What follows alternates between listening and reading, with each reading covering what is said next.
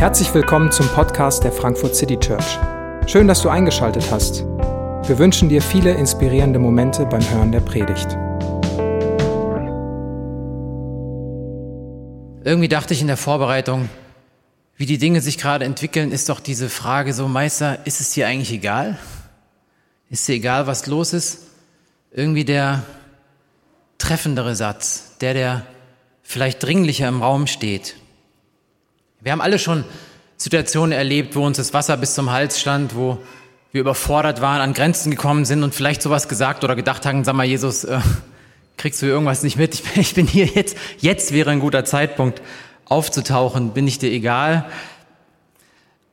Aber ich glaube, dass viele von uns in diesen Tagen und vielleicht auch zum ersten Mal oder in diesem Ausmaß spüren, dass nicht nur unser persönlicher Schrei in dieser Frage widerhallt, dass es eine größere Frage ist, dass nach diesen zwei Jahren Pandemie und nun dieser furchtbare Krieg in der Ukraine Millionen von Menschen in bitterster Not auf Flucht auch hier ankommend in unserer unmittelbaren Nähe und Nachbarschaft, dass in diesem Schrei der Jünger Meister ist dir egal, dass wir umkommen, dass hier das Leid, die Verzweiflung, die Not, die Fassungslosigkeit angesichts vom Leid aller Menschen zu allen Zeiten in dieser Frage widerhallt.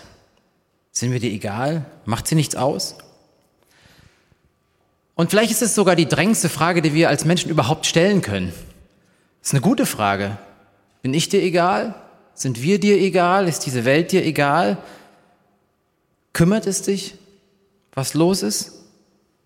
Denn ich glaube, dass an dieser Frage ja auch irgendwie Sinn und Unsinn des gesamten Christseins hängen.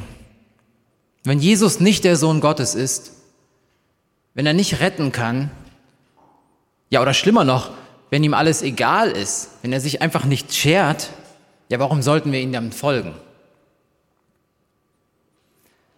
Und wir haben letzte Woche diese Predigtreihe begonnen, auf die ich mich auch freue, um tiefer in dieses Leben von Petrus einzusteigen. Und David hat uns letzte Woche mit in diese allererste Begegnung zwischen Petrus und Jesus mit reingenommen, wo Petrus so beeindruckt ist von dieser ersten Begegnung, dass er alles stehen und liegen lässt und fortan Jesus folgt. Er hat eine Reise begonnen mit Jesus und wir werden in den nächsten Wochen sehen, dass es eine verrückte Reise ist, eine Reise mit Höhen, mit Tiefen, mit Erfolgen, mit grandiosem Scheitern, mit Sünde, Vergebung, Verrat, absolute Hingabe. Irgendwie ist alles in diesem Leben von Petrus mit drin. Und gut möglich, auch wenn es nicht explizit erwähnt ist, ist, dass auch Petrus so als Sprecher der Jünger genau diese Frage auch stellt. Sag mal, Meister, was ist denn los eigentlich? Du schläfst hier, ist es dir egal, dass wir umkommen? Und wir werden in den nächsten Wochen keine vier Prinzipien effektiver Jüngerschaft rausdestillieren können. David und ich haben die Woche über im Office so gewitzelt, welchen Bestseller wir schreiben könnten, der sich gut vermarkten ließe. Vielleicht das Petrusprinzip der Leiterschaft, das Ultimative oder vom Fischernetz zum Petrusdom oder irgend sowas, was sich irgendwie vermarkten ließe. Aber das ist mit Petrus nicht zu machen. Was wir sehen, ist ein Weg. Wir sehen einen Weg, den ein normaler Mensch mit Jesus geht und auf diesem Weg verwandelt wird. Und das ist auch Nachfolge. Nachfolge heißt einen Weg mit Jesus gehen. Und wir werden zeugen, wie ein Mann, der einen sperrigen Charakter hat und auch beibehalten hat bis zum Schluss, durch die Liebe von Jesus verändert wird. Und das ist die Situation, ähm, wo dieser Text einsetzt. Also Petrus und Jesus und die ersten Jünger sind immer noch am Westufer des Sees Genezareth, in der Nähe von Kapernaum. Und Jesus ist an diesem Ufer und predigt den ganzen Tag lang von früh bis abend über das Reich Gottes. Dieses Reich, das ein geheimnisvoller Ort ist, den man nicht geografisch lokalisieren kann. Ein Reich, das so ganz anders ist, das durch keine menschliche Anstrengung herbeigeführt werden kann, durch keine politische Agenda, keine technologische Revolution, ja und auch durch keine noch so gut gemeinte Friedensbewegung. Und dieses Reich ist so geheimnisvoll, dass Jesus Gleichnisse gebraucht, Bilder gebraucht. Es ist wie ein Licht, das man nicht unter einen Scheffel stellen und verstecken kann.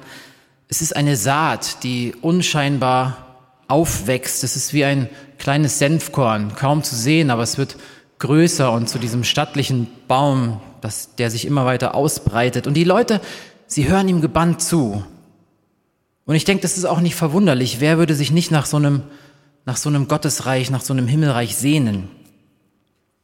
Und es kommen immer mehr Leute im Lauf des Tages, wollen ihn hören. Und irgendwann sind es so viele, dass Jesus seine Jünger bittet, ihn mit ihrem Fischerboot so ein Stück weit aufs Wasser rauszufahren, damit er vom Boot aus zu noch mehr Menschen sprechen kann.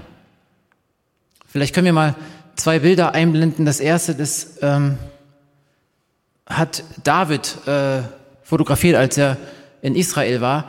Also das ist der See Genezareth und ich war noch nicht da, aber man sieht so ein bisschen die Dimension. Das ist jetzt nicht so ein kleiner, ein kleiner See. Und vom einen Ufer zum anderen zu rudern hat schon, hat schon so seine Dimension. Und das nächste auch nochmal. Man hat in den 80er Jahren äh, ein Boot rausgegraben, das sogenannte Jesusboot, weil es tatsächlich in diese Zeit fällt. Also man kann es ziemlich genau datieren um die Zeit, äh, wo Jesus gelebt hat. Und das ist jetzt so ein Bötchen, so ein Fischerboot. Wahrscheinlich hat es ein kleines Segel in der Mitte gehabt. Es wurde gerudert und ähm, es heißt dann gleich, dass die Jünger dann mit mehreren Booten so im Pack dann äh, irgendwie rüber gerudert sind. Aber erstmal sind sie da an diesem Ufer und Jesus predigt an das Ufer zu der Menge. Und das passiert den ganzen Tag und dann wird es langsam Abend und hier setzt unser Text ein. Markus 4, Vers 35. Am Abend jenes Tages sagte Jesus zu seinen Jüngern, wir wollen ans andere Ufer fahren. Sie schickten die Menge nach Hause, stiegen in das Boot, in dem Jesus bereits war, und fuhren mit ihm ab. Einige andere Boote begleiteten sie. Also es war ein anstrengender Tag gewesen und Jesus wollte vom Westufer ans Ostufer übersetzen mit seinen Freunden. Diese Gegend ist weniger dicht besiedelt und Jesus mochte diese Gegend. Er hat sich immer wieder dorthin zurückgezogen, um allein zu sein, um zu beten, abseits der Massen, aber auch um Zeit mit seinen engsten Freunden zu verbringen. Und hier können wir schon mal eine erste wichtige Beobachtung machen. Das gefällt uns vielleicht nicht so richtig, aber Jesus unterscheidet zwischen der Menge und seinen engen Freunden, den Jüngern. Jesus zieht sich zurück, um Beziehung mit seinem Vater zu haben und Beziehung zu seinen Freunden zu haben, in die Einsamkeit.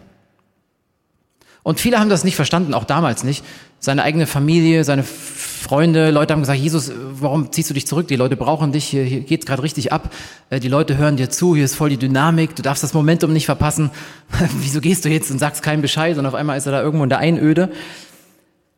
Aber ein Leben mit Jesus, ein Leben mit dem Vater braucht Zeit.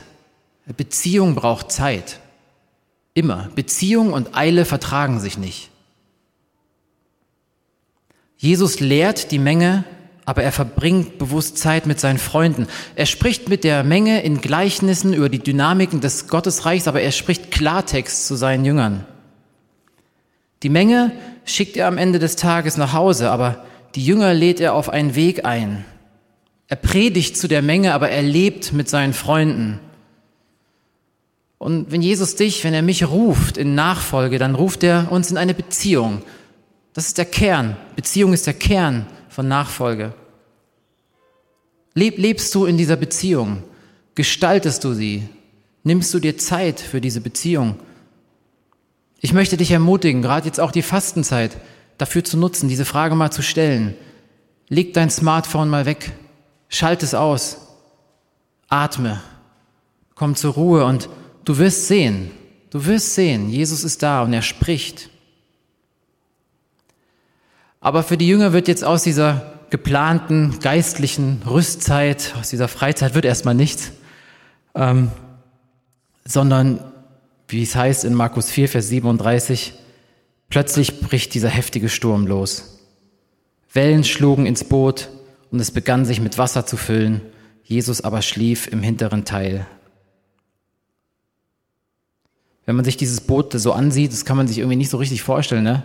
Da war wahrscheinlich hinten so ein kleiner Bretterverschlag oder so mit Tuch überspannt. Und Jesus legt sich auf ein Kissen und schläft sofort ein. Äh, dieser Sturm ist auch tatsächlich relativ leicht zu erklären. Er war am Westufer und am Westufer sind diese Berge, es ist gebirgig, Schutz vor, vor dem Wetter. Und je weiter man Richtung Osten auf den See rausschippert, äh, desto ungeschützter ist man Wind und Wellen ähm, ausgeliefert. Und es gibt diese Fallwinde und die sind wirklich berüchtigt, die sind gefährlich, weil außen nichts von jetzt auf gleich auch mächtige Stürme auftauchen können, die wirklich lebensgefährlich sind. Und die Jünger geraten in so einen Sturm. Und es wird wirklich brenzlig. Sie versuchen, das Boot unter Kontrolle zu bekommen. Sie rudern wie wild, aber es beginnt voll zu laufen. Sie versuchen, Wasser aus dem Boot zu schöpfen. Sie rudern wahrscheinlich bis zur absoluten Erschöpfung. Sie versuchen alles, was geht, aber irgendwann können sie nicht mehr. Die Kontrolle entgleitet ihnen und sie sind den Elementen machtlos ausgeliefert. Und das finde ich schon spannend. Es, ist, es war doch Jesus Idee, überzusetzen. Er sagt so, wir wollen, wir wollen ans andere Ufer fahren. Keine Ahnung, ob die Jünger das wirklich wollten. Die waren wahrscheinlich genauso müde wie Jesus auch nach diesem langen Tag. Und ich glaube, sie wären mit einer Airbnb-Wohnung in Kapernaum wirklich zufrieden gewesen. Aber sie gehorchen. Sie machen, was Jesus sagt. Sie schippern darüber rüber und dann passiert dieser Sturm. Hast du das schon mal erlebt, dass du Jesus vertraust, dass du dich aufmachst, dass du ihm folgst, dass du vielleicht was aufgibst, was dir wirklich lieb und teuer ist? Eine Beziehung, die nicht gut ist für dich? Ein Job? Ein Teil deines Vermögens? Eine Gelegenheit, Karriere zu machen? Du bist gehorsam und versuchst so gut es geht, dein Leben nach den Prinzipien von Jesus, nach den Vorstellungen Gottes zu gestalten. Aber dann hält sich Jesus nicht so wirklich an deine Vorstellungen.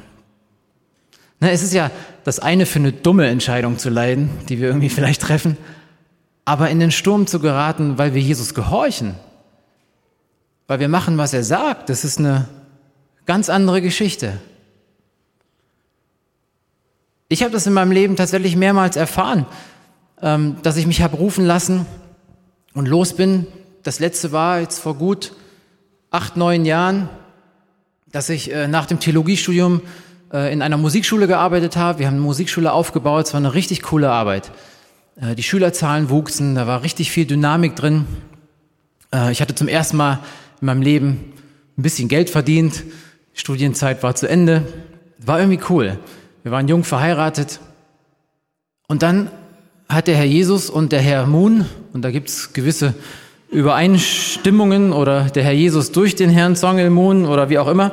Jedenfalls haben beide an die Tür geklopft und gesagt, Chris, kannst du dir vorstellen, als Pastor bei uns in diese Gemeindegründung mit einzusteigen? Und es war hart. Wir haben ein Jahr gebraucht. Ein Jahr haben meine Frau und ich gerätselt, gerungen, machen wir das, machen wir das nicht. Ich war jetzt nicht so der, hey, ich hätte mal Lust auf so ein Urban Lifestyle Ding. Irgendwo, wie ich mir das halt so vorgestellt habe, das Großstadtleben hat mich nicht so interessiert. Ich fand meine Musikschule cool, hat richtig Spaß gemacht. Aber irgendwie hat uns die Frage nicht losgelassen. Ist es hier ein Ruf? Ist es was, was Jesus von uns möchte? Ähm, und Jesus und Zongel waren beharrlich. Ich weiß nicht, wie viele von euch in der Gemeinde sind, weil Jesus nicht, äh, Jesus, Jesus und Zongel nicht locker gelassen haben und immer wieder angerufen haben und ihr deswegen hier sitzt. So ähnlich hat er es mit mir auch gemacht. Und dann haben wir es gewagt. Nach einem Jahr haben wir gesagt, okay, komm, wir machen das. Wir lassen alles stehen und liegen. Und es war wirklich hart. Meine Schüler haben es nicht verstanden, meine Kollegen haben es nicht verstanden. Freundschaften wurden arg strapaziert. War nicht nachvollziehbar. Warum machst du sowas? Und dann habe ich hier angefangen und das Gehalt war von heute auf morgen die Hälfte. Und die Miete war von heute auf morgen das Doppelte. Und meine Frau war schwanger. Und wir wussten, sie wird äh, eine Weile nicht als Lehrerin arbeiten können. Das war eine Scheißrechnung die ging hinten und vorne nicht auf. Und das war dann auch so. da kam dann auch nicht der Umschlag mit dem fehlenden Betrag. Das war einfach drei Jahre Mist. Wir saßen da verzweifelt manchmal am Küchentisch, wirklich mit den Tränen in den Augen, dachten, das war, also entweder Gott taucht irgendwann auf oder es war das Dümmste, was wir in unserem Leben bis jetzt gemacht haben. Diese Entscheidung zu treffen. Und es war bitter. Und es blieb bitter. Es blieb lange bitter. Meister, macht's dir nichts aus. Was, was soll das denn? Ich habe das doch für dich gemacht. Ich habe doch gemeint, deiner Stimme zu folgen. Und jetzt das? Und Jesus schläft, macht ein Nickerchen, hinten auf seinem kleinen Verschlag, mitten in diesem Chaos. sitzt er da auf dieser Jolle und pennt.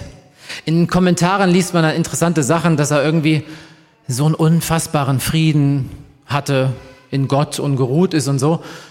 Aber ich glaube, es ist viel banaler. Der war einfach hundemüde, hat sich hingelegt und ist eingepennt. Der Rabbi schläft. Aber auch die Dimension finde ich irgendwie tröstlich. Jesus war wirklich Mensch.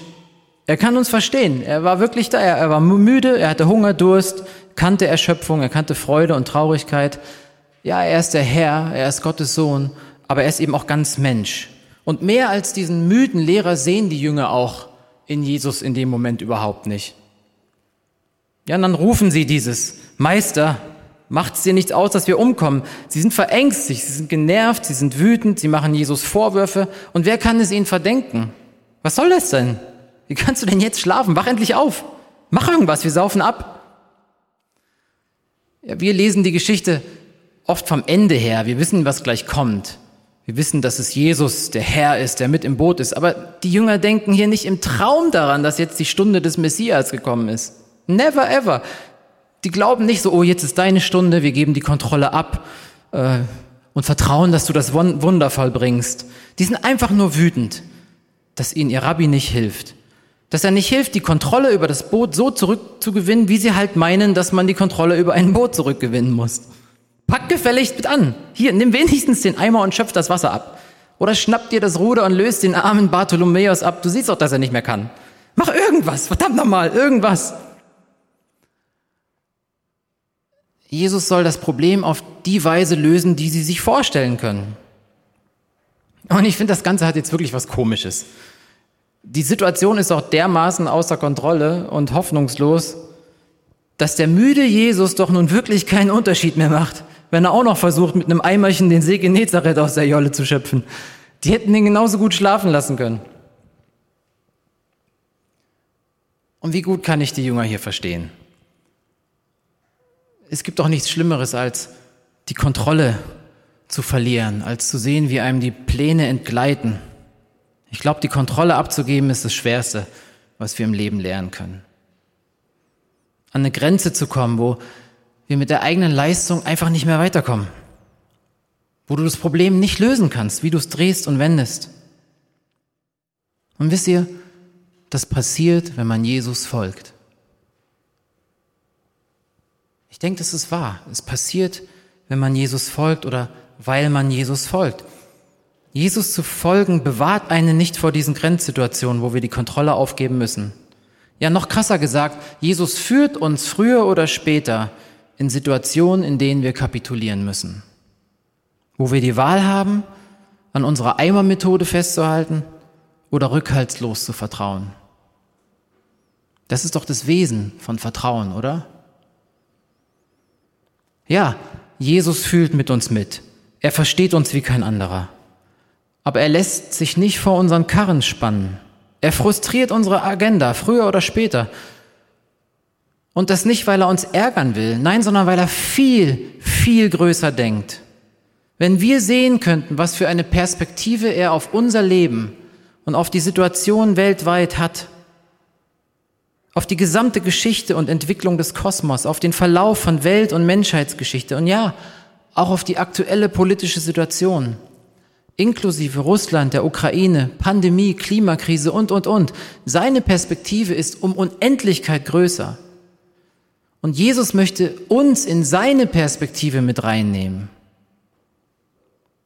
Während wir oft versuchen, ihn so in unsere reinzuziehen und dann frustriert sind, dass er nicht tut, was wir erwarten.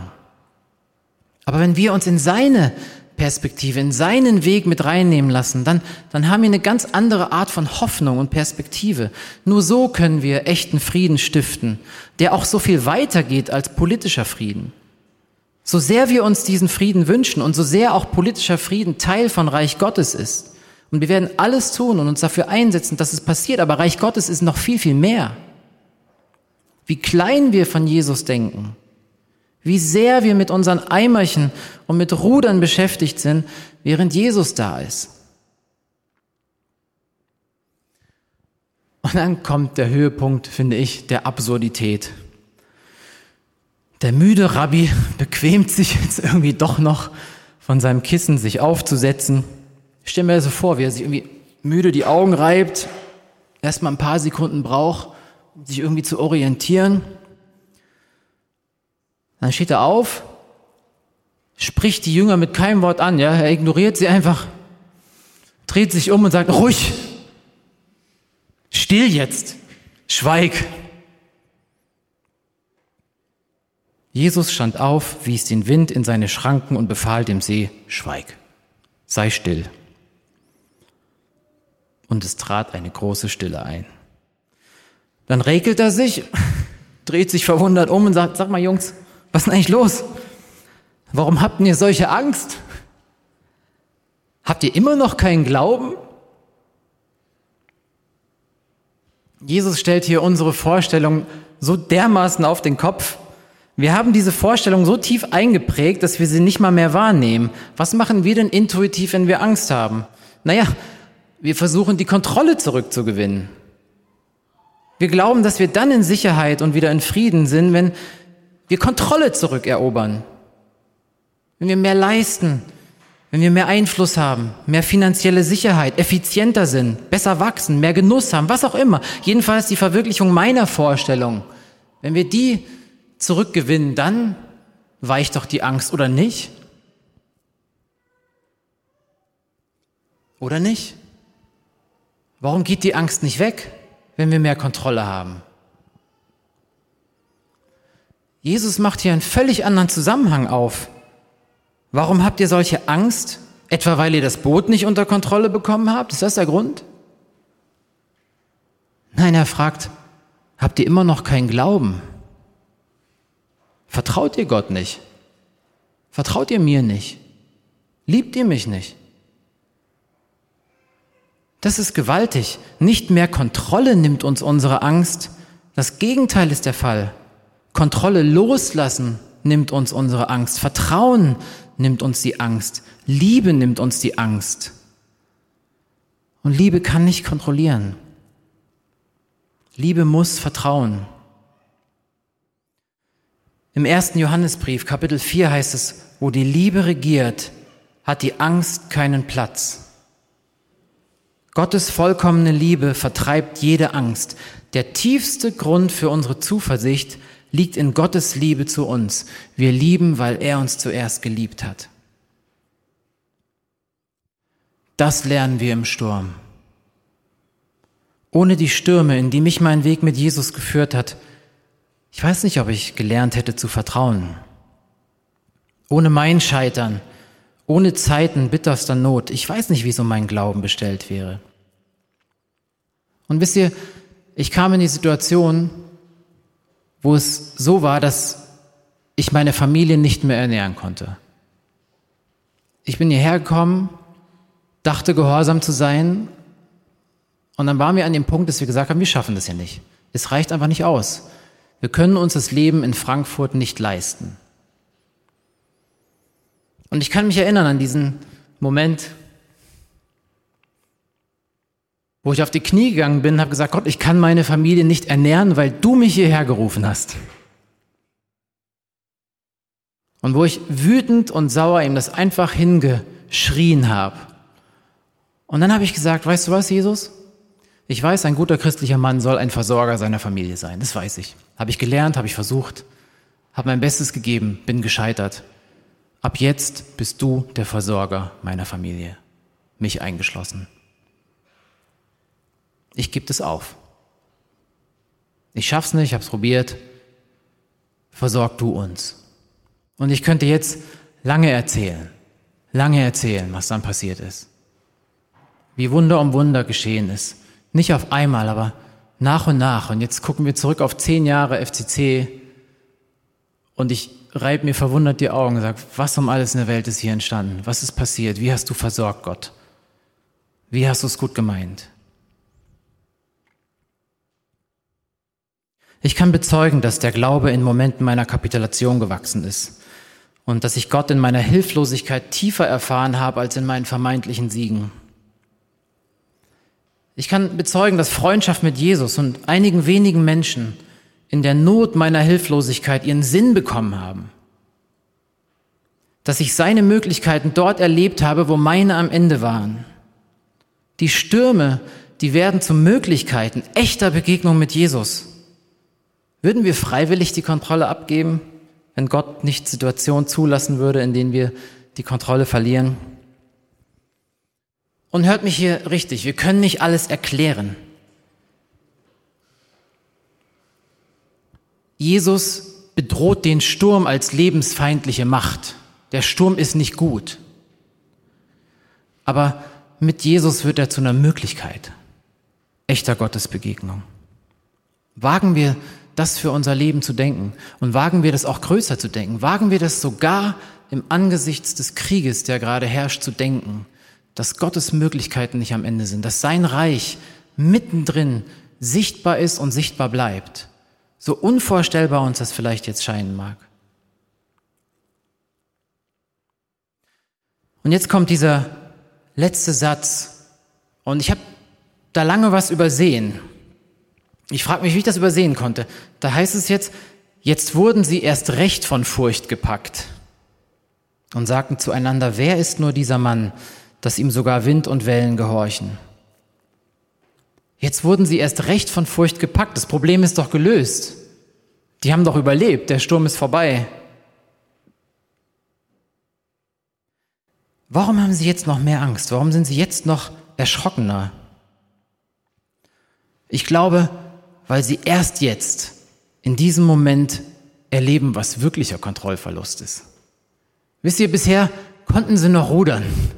Sie konnten noch mit ihrem Eimerchen versuchen, irgendwie das Wasser rauszuschöpfen. Sie konnten irgendwie versuchen, die Tower zu halten und irgendwie die Kontrolle zurückzugewinnen.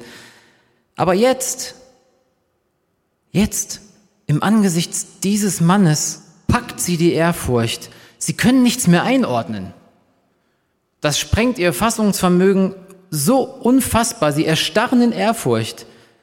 Hier ist so viel mehr als ein schlafender Rabbi. So viel mehr als ein beeindruckender Lehrer, der vielleicht ein miserabler Seemann ist. Wer ist dieser Mann, dass ihm sogar Wind und Wellen gehorchen? Ja, und hier verstummen plötzlich alle Fragen. Und jede Form von Angst weicht hier der Ehrfurcht vor dem Gottessohn. Jede eigene Agenda, jede menschliche Vorstellung vom Leben verstummt hier. Und hier bricht Reich Gottes mit voller Wucht in Raum und Zeit.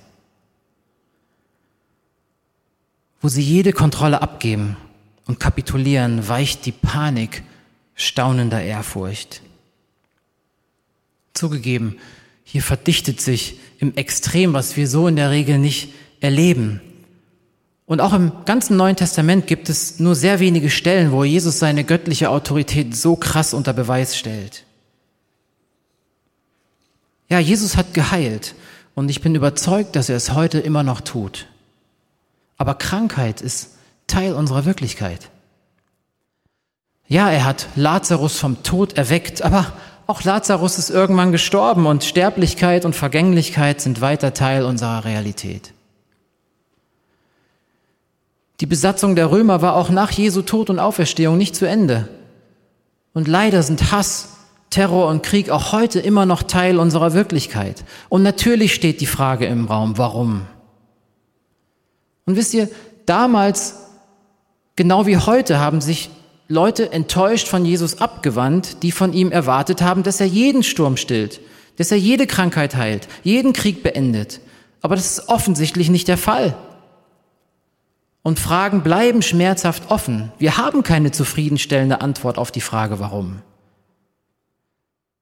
Aber wir können glauben, dass auch und gerade da, wo Leid ist, dass gerade da der Ort ist, wo wir Christus begegnen. Wo wir glauben müssen und glauben dürfen. Wir haben nicht alle Antworten, aber wir haben das Versprechen des Gekreuzigten und Auferstandenen, dass das Reich Gottes schon jetzt mitten unter uns ist, dass es angefangen hat, dass es diesen Weg gibt. Es ist ein Weg. Ein Weg der Nachfolge. Der Weg von Petrus mit Jesus und unser Weg.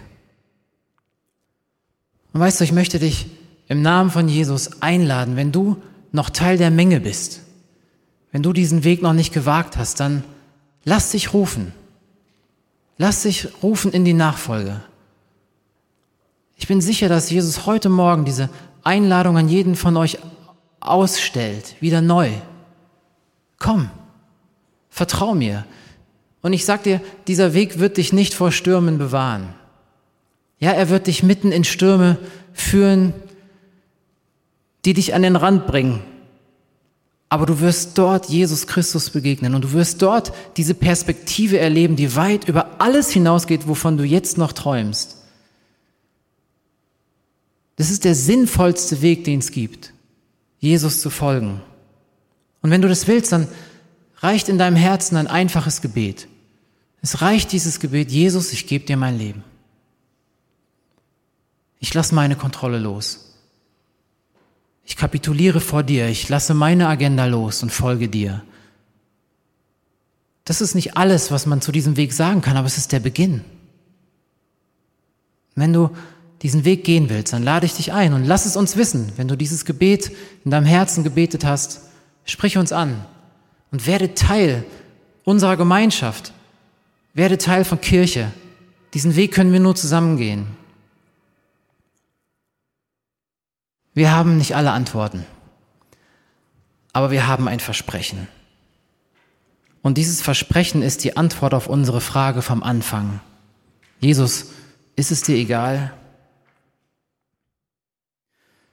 Ganz am Ende des Neuen Testaments, so hört es auf, in Offenbarung 21 lesen wir, er selbst, ihr Gott, wird immer bei ihnen sein, er wird alle ihre Tränen abwischen.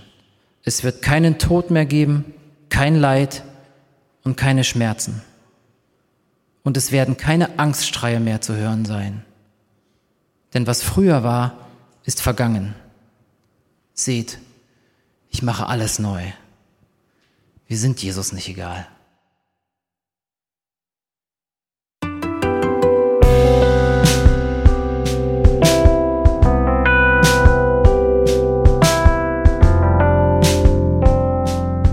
Wir hoffen, die Predigt hat dich inspiriert.